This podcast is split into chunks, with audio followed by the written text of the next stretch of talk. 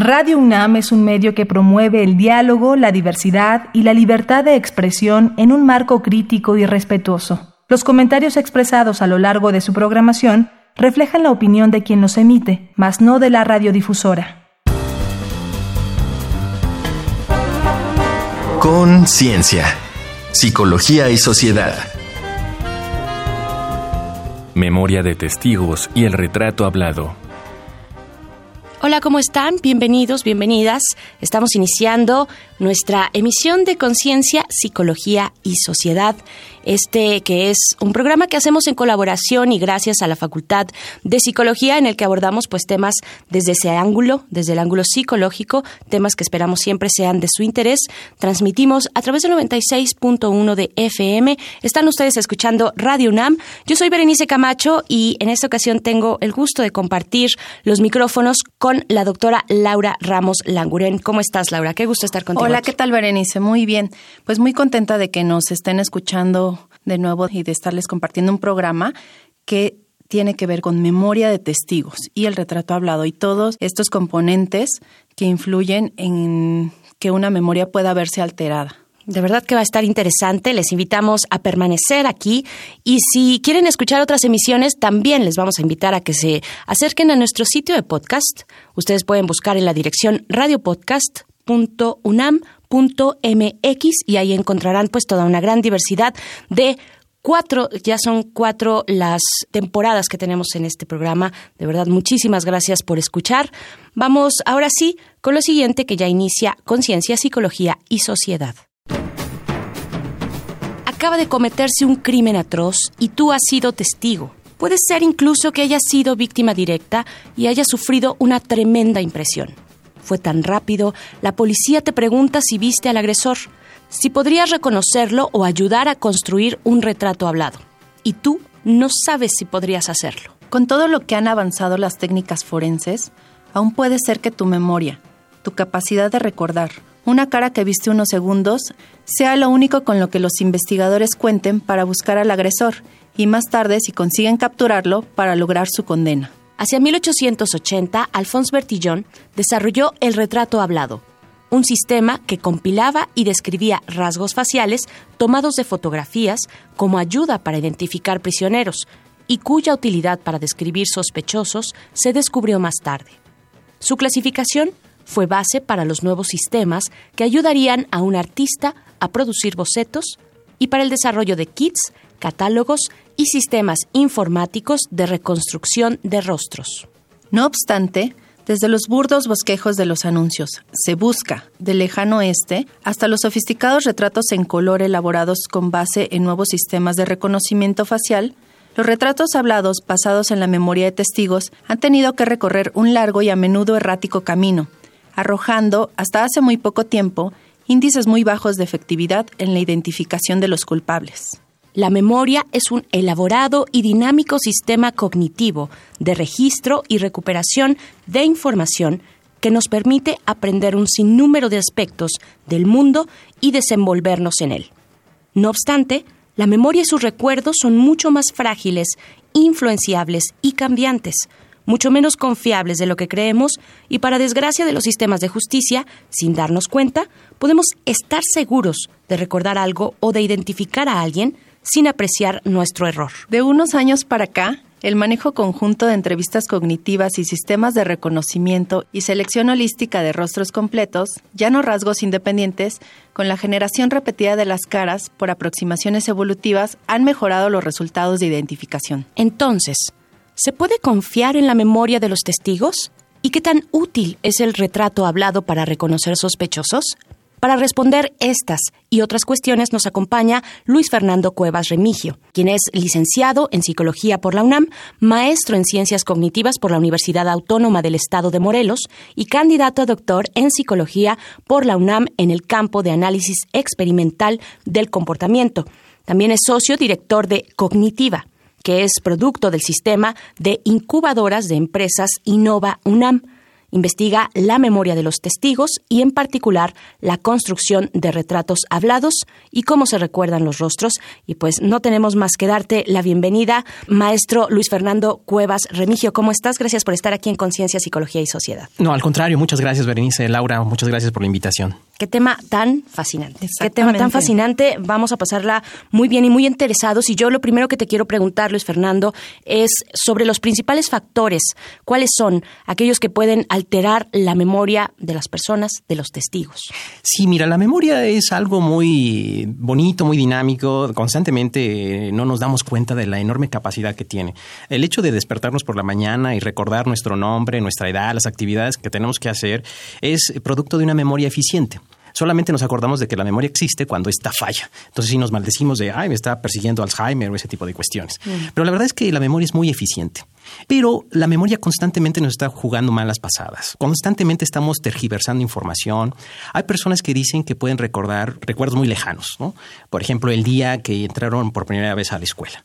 Sin embargo, si nosotros nos ponemos a analizar, posiblemente estamos tergiversando algunos de esos detalles, algunos de esos detalles los hemos estado olvidando. Y esto es inofensivo, todo el tiempo pasa, no nos damos cuenta, pero en el contexto de la memoria de los testigos esto puede llegar a ser catastrófico.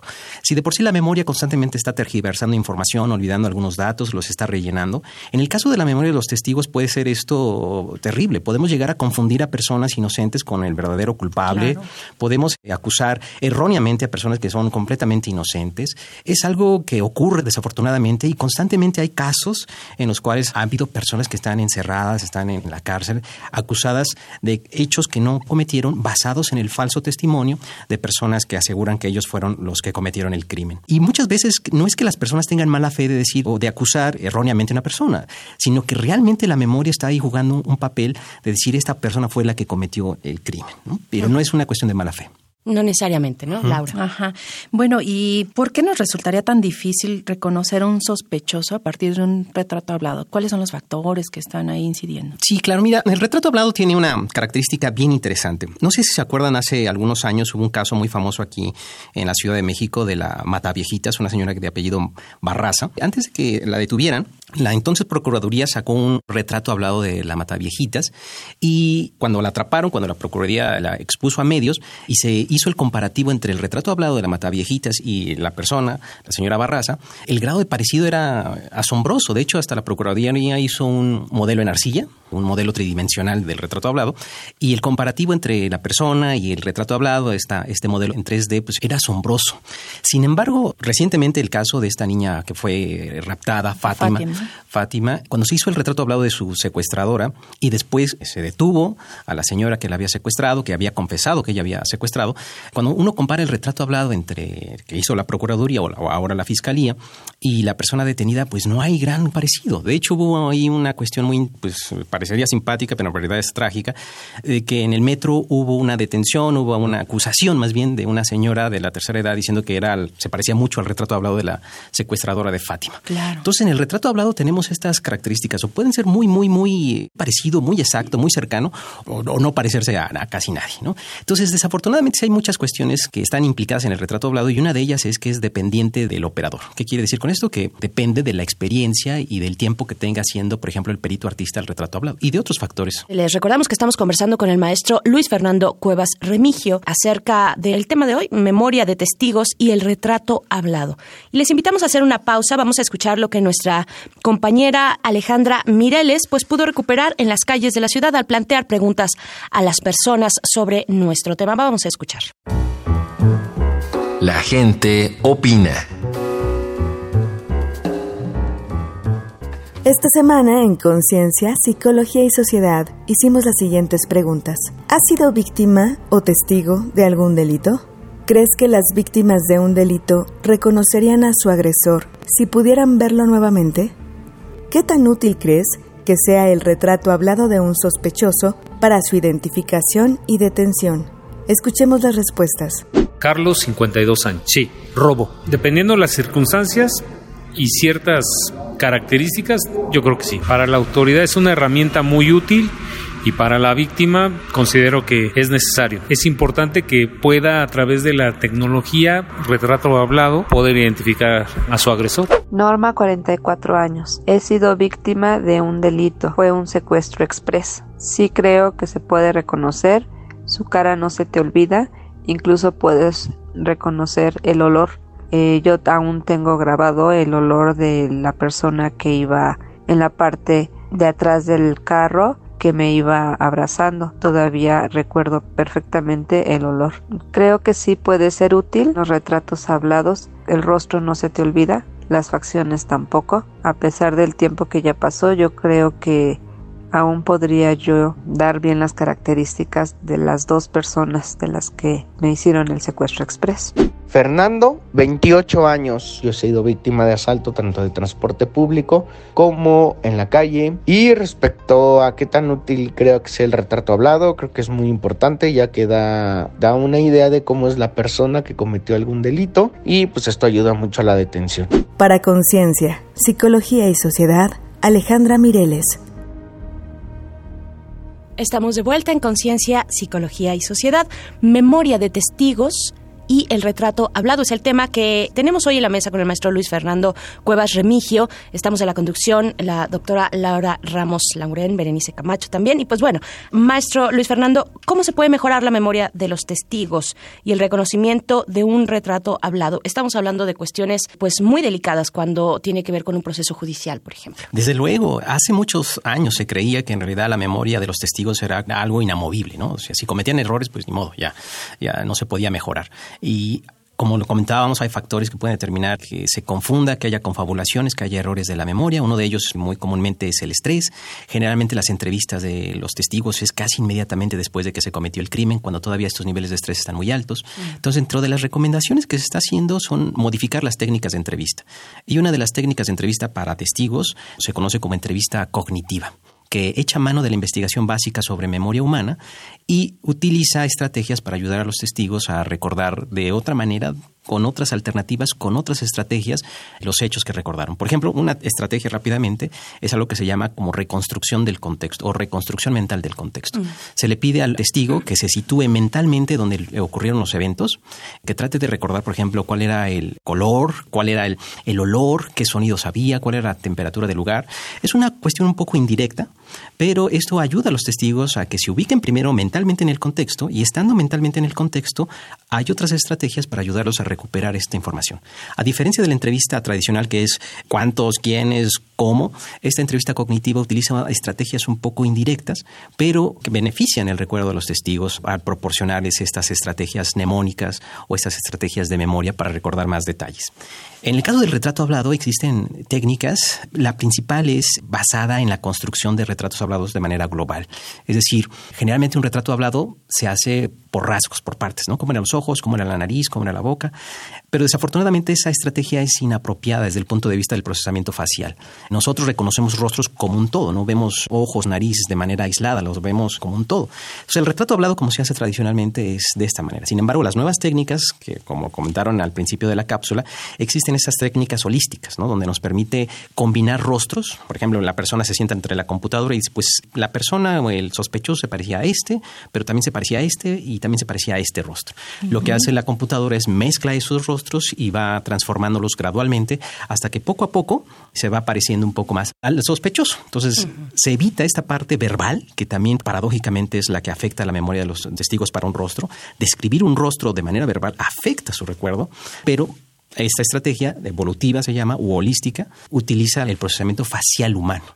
claro. Ok, y justo en toda esta información que nos acabas de decir, pues hay instituciones ¿no? que también se están preocupando en mejorar estas técnicas, incluir estas técnicas holísticas, hacer proyectos que tengan que ver con el procesamiento y el reconocimiento de rostros. Así es. Entre ellos está Caramex. Exacto. El proyecto Caramex, fíjate, es muy interesante porque fue una colaboración entre el Instituto de Investigaciones Antropológicas y la Procuraduría General de Justicia en los años 90. Y el objetivo era diseñar un sistema de construcción de retratos hablados que tomara en cuenta las características antropométricas de la población mexicana. Como ustedes saben, los mexicanos somos así diversos. Hay, hay mexicanos muy, muy güeritos y hay mexicanos con características indígenas muy marcadas. Y ahí en medio estamos los mestizos, etcétera, etcétera. Entonces, el proyecto Caramex buscaba determinar cuáles eran estas características antropométricas. Se tomaron fotografías de casi 3.000 personas de diferentes regiones del país, se tomaron medidas antropométricas del rostro y con base en esto se hizo un análisis de cuál era el tamaño promedio, cuáles eran los ojos promedio, cuál era la forma de la cara promedio del rostro del mexicano y se publicó en un, en un libro que se llama La cara del mexicano o la investigación La cara del mexicano. Si ustedes han notado, los retratos hablados que hace actualmente la Fiscalía ya no son como dibujos, sino más bien parecen fotografías. pues este es el resultado. El, proyecto Caramex tuvo como objetivo diseñar un catálogo de imágenes con los rasgos más representativos de la población mexicana. Por eso es que ahora los retratos hablados que se publican son muy parecidos a una fotografía, porque utilizan estas, estas fotografías que fueron obtenidas a partir del proyecto Caramex. Qué interesante. ¿Cuál es la cara, el rostro? De los mexicanos, de las mexicanas. Bueno, estamos hablando de memoria de testigos y el retrato hablado, sus novedades y también sus complicaciones y sus retos con el maestro Luis Fernando Cuevas Remigio. Vamos a hacer una pausa, vamos a hacer una pausa, vamos a escuchar algunos datos que complementan esta conversación en la sección Un dato que deja huella. Un dato que deja huella. La mayoría de la investigación sobre el tema indica que los retratos hablados han tenido un nivel muy bajo de reconocimiento correcto, que oscila entre 10 y 15%, aunque esto ha cambiado en años recientes. Es un sistema desarrollado conjuntamente por las universidades de Lancashire Central y Stirling en Reino Unido, utilizado ya en todo el mundo. A diferencia de los métodos tradicionales basados en rasgos, este tipo de sistema de reconocimiento no requiere que los testigos recuerden bien la cara del delincuente. Con base en experimentos que replican situaciones del mundo real, su efectividad se ha ido mejorando. Sus creadores afirman que el sistema produce retratos con una tasa de identificación de sospechosos de alrededor del 60%, frente al 5% de los sistemas basados en rasgos. De su creación en 1992 a septiembre de 2019, la ONG estadounidense Innocence Project había logrado la exoneración de 365 personas erróneamente condenadas a prisión gracias a nuevas técnicas de análisis de ADN antes no disponibles. Veinte de estos inocentes esperaban la pena de muerte. Aún siendo inocentes, 25% de los exonerados había admitido culpabilidad y 11% se había declarado culpable. En promedio, las 365 personas pasaron 14 años en prisión y 10% tenía condenas de 20 años o más. Destaca que la gran mayoría de estas condenas estaban basadas en el testimonio de un solo testigo. ¿Cuántas personas inocentes hay en prisión? No se sabrá nunca con certeza, pero se estima que entre 2.3 y 5% de los prisioneros en los Estados Unidos son inocentes. Si 1% del total fuera inocente, serían más de 20.000 en prisión. Capturados como sospechosos, a menudo, antes de ir a juicio, las pruebas de ADN los descartan, pero en la gran mayoría de los casos penales, estas pruebas no son posibles. En 25% de los casos en que el FBI hizo pruebas de ADN, estas excluyeron a los sospechosos. Al combinar este dato con que dicha prueba solo es posible entre 5 y 10% de los casos criminales, se concluye que muchas veces la ciencia no elimina a los sospechosos inocentes, resultando en penas injustas. Acabamos de escuchar algunos datos interesantes sobre este tema que proponemos para esta ocasión en Conciencia, Psicología y Sociedad. Continuamos conversando con el maestro Luis Fernando Cuevas Remigio acerca de la memoria de los testigos y el retrato hablado. Maestro Luis Fernando, ¿realmente se puede aplicar la investigación de laboratorio a escenarios reales de, delito? Sí, claro, Berenice. Mira, esa es una pregunta bien interesante, ¿no? Una de las eh, críticas que se hace a la investigación básica de memoria de testigos es que muchas veces parece que es inaplicable, porque es investigación de laboratorio, es investigación donde los estímulos no pueden ser asaltos reales, obviamente, el nivel de estrés se controla y muchas, muchas personas que están en contra, digamos, de que se pueda aplicar la investigación que hacemos en memoria de testigos, retrato hablado, a escenarios reales, es esa, que en realidad es como muy, muy artefactual. Pero en lo que hemos visto y algunos investigadores señalan es que los efectos que encontramos en la investigación de laboratorio pueden estar subestimando lo que realmente ocurre en la realidad. Es decir, si encontramos en investigación de laboratorio que el efecto del estrés que se provoca a los participantes en los experimentos afecta su memoria, en escenarios reales, en contextos reales donde hay la presencia de un arma, donde hay la presencia de un lenguaje muy agresivo, pues puede afectarla todavía mucho más. Entonces, algunos investigadores sugieren que incluso lo que encontramos en la investigación de laboratorio está subestimando los efectos negativos que realmente se encuentran en, en los testigos.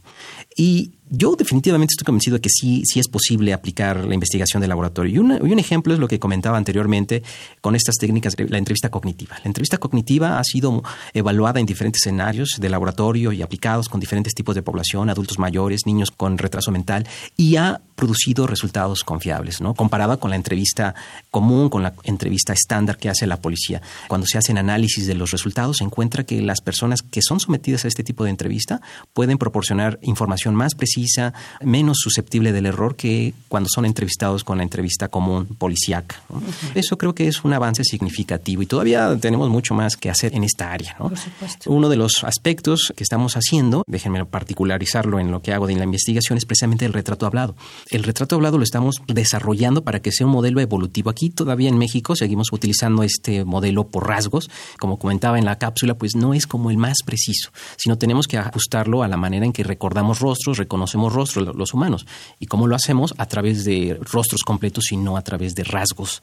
Cuando se le pide a una persona cómo era la nariz, la persona puede decir, pues, eh, aguileña, pero lo que yo entiendo por aguileña puede ser distinto a la que ustedes o el perito que está haciendo el retrato hablado percibe o entiende por aguileña. Entonces, ese tipo de discrepancias hay que eliminarlas. Es decir, hay que hacer un retrato hablado, y eso es lo que estamos haciendo, o un sistema de retrato hablado que no sea verbal, que esté basado en imágenes, en selección de imágenes de rostros, y que gracias al avance del análisis de las computadoras, de los algoritmos evolutivos, que es como se llama, estos programas o los algoritmos que utilizan estos programas, y a la programación en inteligencia artificial y otras técnicas, es posible combinar estos rostros quitar la parte hablada del retrato hablado, por muy paradójico que parezca, pero eso ha mostrado que puede ser benéfico para los testigos y los puede ayudar a mejorar su memoria.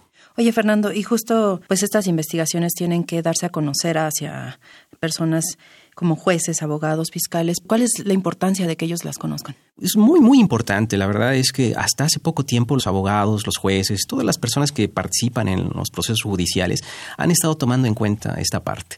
Creo que hasta hace poco tiempo se le daba un papel poco preponderante, ¿no? Se le daba más importancia, y obviamente la tiene, a toda la parte de derecho, toda la parte legal de un proceso judicial. Sin embargo, creo que la participación de psicólogos en estos ámbitos, en la psicología jurídica, en la psicología forense, ha sido fundamental en los últimos años, ¿no? sobre todo para concientizar a los jueces, magistrados, a los abogados, fiscales, todas las personas que participan en estos procesos judiciales, de que los testigos pueden ser susceptibles de, ser contaminados. Como una de las pruebas que se toma así como el gold standard o la regla de oro es, por ejemplo, el análisis de ADN. Pues muchos psicólogos, muchos investigadores sugieren que también la memoria de los testigos debería ser igualmente tratada como una prueba más, como se tratan las muestras de ADN, ¿no? Que hay precaución para recolectar la muestra, tratarla, analizarla. De la misma manera debería tomarse la memoria, ¿no? Es algo que no se ha tomado tan en serio y que creo que los psicólogos podemos hacer ese hincapié ahí. Es un tema muy complejo con muchas aristas. No terminaríamos. Tiene muchas lecturas también. Yo te decía fuera del aire que yo pienso con estos temas, pienso en lombroso, no pienso en una cuestión física que puede ser también criminalizante de ciertas personas. Bueno, hay mucho que seguir debatiendo, pero por supuesto que urge la aplicación de la tecnología, de la ciencia para resolver nuestros temas, ¿no? De justicia en el país.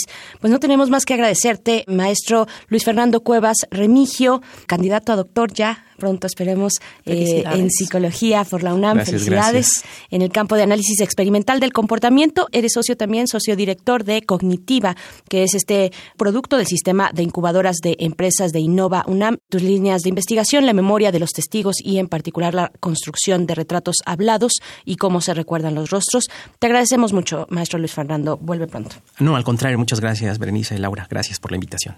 Gracias. Gracias. Laura, pues vamos a hacer una pausa, vamos a hacer algunas recomendaciones para quienes nos escuchan sobre nuestro tema de hoy, recomendaciones desde la cultura, desde el entretenimiento. Seguimos aquí en Conciencia, Psicología y Sociedad. Esto es Reconecta. Reconecta. Recomendaciones culturales sobre el tema de hoy.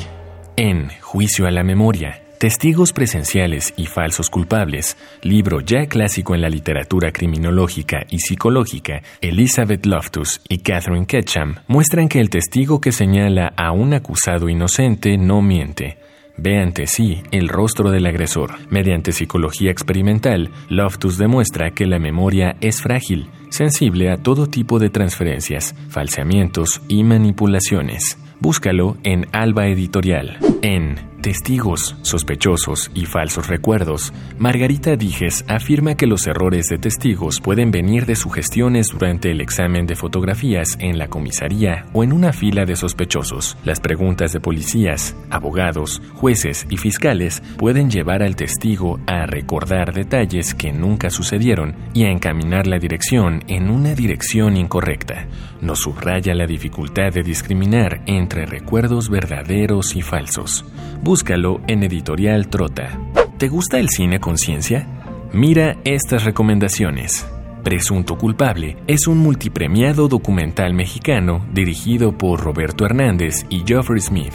Imagina que unos judiciales te suben a un auto sin placas, te acusan de asesinato y terminas condenado a 20 años de prisión en el reclusorio Oriente sigue la dura y esperanzadora historia de Toño y sus jóvenes abogados que documentan con su cámara este caso tan común de un inocente encarcelado, una inquietante visita a la pesadilla de nuestro sistema penal. En la TED Talk, la ficción de la memoria, Elizabeth Loftus, prestigiada investigadora de recuerdos falsos, nos comparte historias reveladoras y cifras sorprendentes y nos lleva a reflexionar sobre intrigantes cuestiones éticas. Búscalo en Internet. Estas fueron las recomendaciones de la semana. Te dejamos con el tema I Can See Your Face in My Mind del legendario grupo de rock estadounidense The Doors.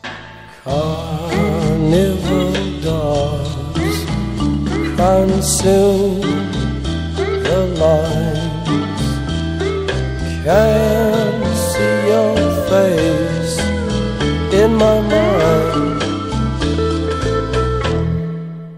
Estamos de vuelta en Conciencia, Psicología y Sociedad. Vaya tema, fuera del aire también estuvimos pues conversando sobre todos los ángulos posibles o algunos de los ángulos que se alcanzan a entrever. Pero antes de despedirnos, doctora Laura Ramos, queremos también saber tu comentario final.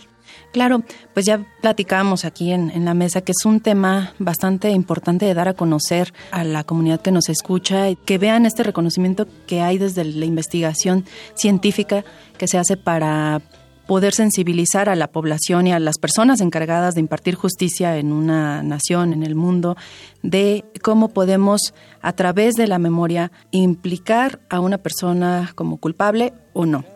Entonces, pues la memoria es algo muy lábil, es un proceso plástico y como bien lo dice Elizabeth Loftus, puede ser modificado como la Wikipedia, ¿no? Lo pueden modificar otros o lo puedes modificar tú mismo.